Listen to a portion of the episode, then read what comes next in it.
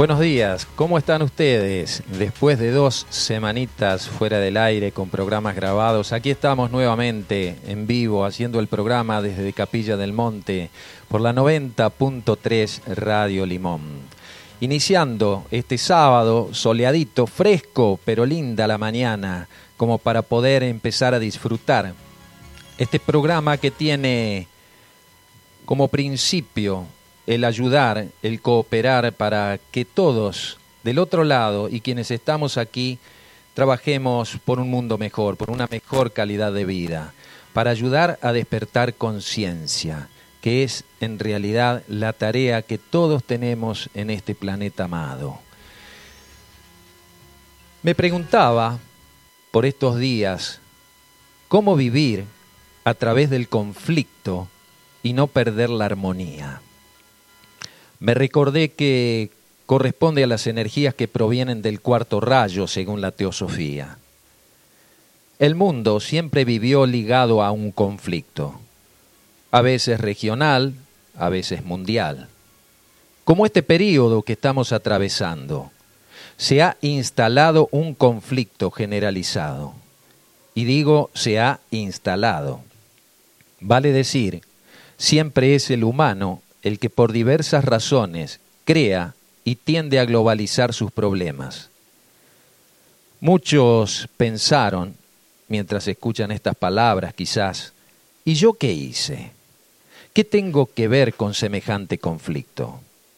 Es que todos estamos inmersos en un conflicto personal, ya sea con tu familia, con tus amistades, tal vez con ideologías u otras razones que devienen del gran conflicto individual que la mayoría tiene y es ¿quién soy yo? Tras este primer impacto, me di cuenta de que el conflicto es un camino directo a un estado superior de armonía. Cuando uno se permite resonar en todo el ser con la energía que se despliega durante la fricción, el gran desconocimiento que tenemos es sobre uno mismo, de aquí es que surgen las pruebas y lecciones que nos autoproponemos, tal vez de forma inconsciente. Falsamente consideramos que la paz se puede sentir cuando no pasa nada y no percibimos que subterráneamente estamos creando el próximo conflicto. No existe el no pasa nada. Continuamente están sucediendo situaciones que invitan a salir de la ilusión donde la ignorancia se siente cómoda y espera que los demás hagan lo que a uno le corresponde. Ahora bien, si tenemos un poquito de amplitud mental y un poco más de compasión, comprendemos que todos somos uno en nuestra aparente multiplicidad. Si nos replanteamos que si no resuelvo mi propio conflicto, también contribuyo a los grandes conflictos mundiales, entonces descubrimos que una gran oportunidad se nos presenta para alcanzar la armonía que todos queremos alcanzar. Pero, ¿cómo vivir en armonía en medio de un gran conflicto? En principio, principio propongo dejar de estar siempre observando el conflicto. Recordemos que todo es energía en el universo y tú cumples una función parecida al de una batería. Te cargas, almacenas y descargas. Quieres que se resuelva pronto, pero cada vez le das más importancia al conflicto que a la solución, que siempre está en camino. Pero por energizar el conflicto se demora. Muchas personas del entorno agitan el conflicto porque sus motivos personales esperan sacar algún provecho, algún beneficio de ello. Siempre hay alguien que gana en los conflictos mundiales y hoy están más a la vista que nunca. Te has dado cuenta, ¿verdad? Los grandes laboratorios farmacéuticos, los fabricantes de armas, los traficantes de órganos, y es larga la lista. Por eso, trabajar a nivel individual los conflictos personales es la gran tarea que tenemos como sociedad. Y ella nos permitirá, sí, descubrir ese poder maravilloso que nos permita vivir en la armonía que todos necesitamos. El conflicto de ninguna manera está resuelto todavía aún está siendo violentamente librado por seres humanos avanzados en el plano mental y por las masas en el plano emocional. Si tendríamos que hablar de batallas, diría que la que estamos librando es de carácter espiritual. No confundamos lo espiritual con lo religioso, es mucho más profundo, está en la esencia y no en las formas. Por eso estas energías de cuarto rayo, armonía a través del conflicto, tienen una amplia incidencia en el cuarto reino, es decir, el humano. Que el árbol no nos impida ver el bosque. La importancia de que cada uno de nosotros, por medio de la meditación, la atención enfocada en la luz, atraiga en medio del conflicto esa armonía que surge como el conflicto no se lo alimenta con el miedo que a la postre es el gran problema que tenemos todos. Dejar de enfrentar para poder afrontar. Empoderarnos es hacernos cargo de uno mismo. Como humanidad, atravesamos horas cruciales. Tal vez la mayoría no lo perciba. No soy alarmista, más bien soy optimista. Pero tenemos que aprender a cambiar el eje donde se nos manipula colectivamente. Solo depende de cada uno. Cuando al conflicto lo vemos no como a un caos, sino como a una oportunidad de conocernos más a nosotros mismos, ese enfoque, ese cambio que hacemos, objetiviza lo que nosotros podemos llamar la realidad. Si el 1% gobierna al mundo, el 90% está dormido, el 5% están despiertos y el 4% están perdidos. El 5% quiere despertar al 90% y el 1% no quiere. El 4% sigue indiferente.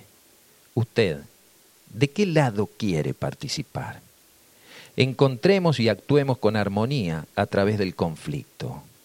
Trabajemos esto que nos traerá grandes beneficios. Tenemos que unirnos a partir de que cada uno haga su parte. ¿Me acompañan? Los espero. Bienvenidos. Esta es la otra realidad, un puente entre dos orillas.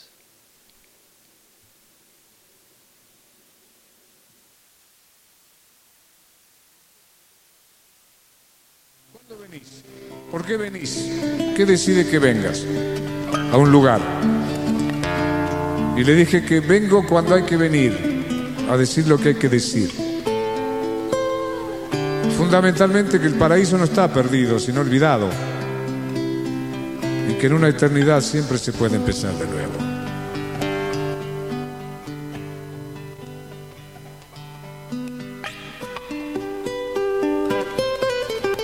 Te dicen, ya es tarde, ya tengo 60 años. Einstein a los 60 empezó a estudiar griego antiguo. Yo le releí a Borges hasta los 85 para que corrigiera. Moisés, 80 años, dirigía el Éxodo. ¿Cómo que no puedes empezar? Digo cada mañana, este es un nuevo día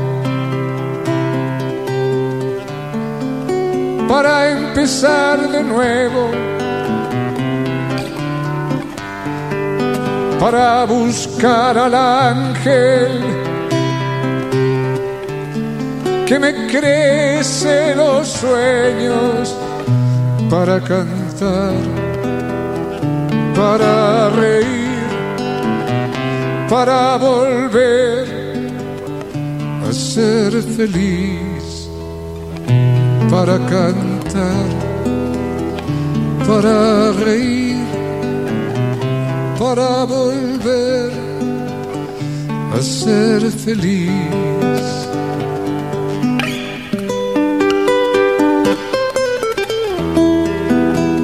Cada mañana es la canción que canto cada mañana. Le doy las gracias. Y me digo, ahora vas a ver cómo vas a vivir porque estoy de novio conmigo.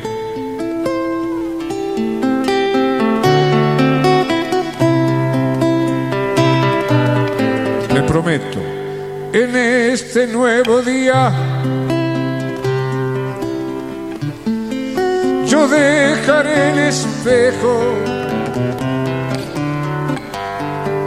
y trataré de ser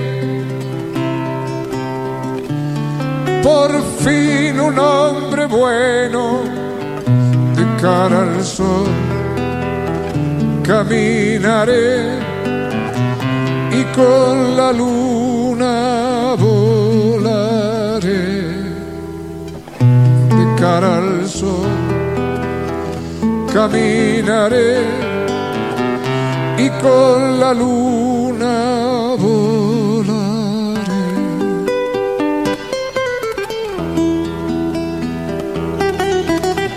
Esto no es tan loco porque Jesús caminó sobre las aguas, curó con la palabra y nos dijo cosas más grandes verán, cosas más grandes harán. Por eso, en una eternidad, porque el tiempo es una invención humana, siempre se puede empezar de nuevo. Ahora mismo le podés decir basta a la mujer que ya no te gusta. Vos que estás ahí. Seis mil millones de seres humanos y estás con la que ya no te gusta. Ahora mismo le podés decir basta al hombre que ya no amas. No viniste a sufrir ni aguantar. Ahora mismo le podés decir basta al trabajo que odias. El que trabaja en lo que no ama, aunque lo haga todo el día, es un desocupado. Se está traicionando. El pan que lleva a la casa es pan envenenado, pan robado. Por eso les va mal hasta cuando les va bien. Ahora mismo le podés decir basta las cosas que te encadenan a la tarjeta de crédito. Estás encadenado a una tarjeta. Ahora mismo le podés decir basta a los noticieros que te envenenan desde la mañana. Imagínate qué diferencia que en lugar de leer el periódico lleno de sangre cada mañana leyeras el Eclesiastés de Salomón, las confesiones de San Agustín, la poesía de Almafuerte, el Tao Te Ching del Lao Tse. Ahora mismo le podés decir basta a los que quieren dirigir tu vida y al miedo que heredaste. El miedo que heredaste, porque la vida es aquí y ahora mismo.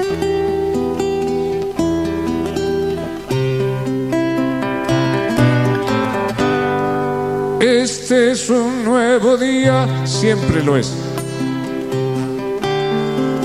Para empezar de nuevo, para buscar al ángel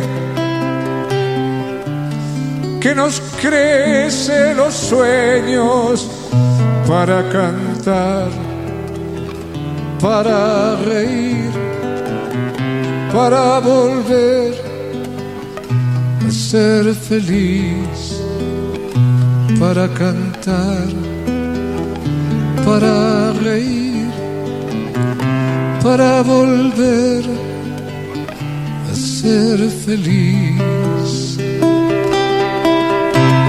Además lo tenés que hacer, lo tenés que hacer ahora. Yo les daba la sorpresa a mi madre, yo nunca viví con ella. Fui a los nueve años y éramos muy amigos, pero siempre iba de visita. Yo sabía que ella esperaba que algún día yo me quedara un rato largo. No me lo pedía, pero yo sabía. Y dije, le voy a dar la sorpresa. Voy ahí, me va a preguntar cuántos días te quedas y va a decir, me voy a quedar un año con vos. ¿Te imaginas? ¿Qué regalo le hacía y qué regalo me hacía? Así que a las 8 de la mañana, había muerto 8 menos 10. Anda ahora. A las 8 llegué, 8 menos 10 había muerto. Anda ahora. Anda ahora y arregla el pleito con tu viejo. No podés tener un pleito con tu viejo, no se puede vivir en paz así. Al que tenés el problema que arreglar, no mandes al abogado, anda a buscarlo vos ahora. Y donde tenés que pedir perdón, anda ahora. Nadie sabe cuándo es mañana. Yo era el hombre más feliz del mundo a las 11 de la mañana. A las 2 me enteraba que había muerto mi mujer y mi hija por un vuelo que llega tarde. Anda ahora. No es mañana. Ahí está Facundo Cabral con este mensaje que no pierde vigencia a 10 años de su paso a la inmortalidad. Este juglar celestial que bajó a la tierra para dejarnos a través de su propia experiencia el mensaje de todas aquellas personas que vienen a la vida y se juegan por algo, que tienen en sus fibras más íntimas esa convicción que obviamente se va adaptando a través del tiempo transcurre, pero que no renuncian a ella. Son esos principios que tienen base firme. Por eso siempre escuchar estos minutitos de anda ahora. Hoy es un bello día. No demores, nadie sabe cuándo es mañana.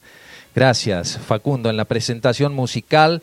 Como todos los sábados de 9 a 12 compartimos la siembra, renovándonos espiritualmente, intentando alimentar el alma para potencializar las virtudes. Notas, entrevistas, análisis, reflexiones ligadas al despertar espiritual de la conciencia. En el control técnico manejando la nave, Facundo Crispín Acoglanis. En la columna fitoterapéutica, Diana Pereira, mi amada. Idea y conducción, quien les habla, Oscar Acoglanis, un servidor. Habilitamos nuestras vías de comunicación al 3548 58 52 20 432 285 sosteniendo el mismo prefijo.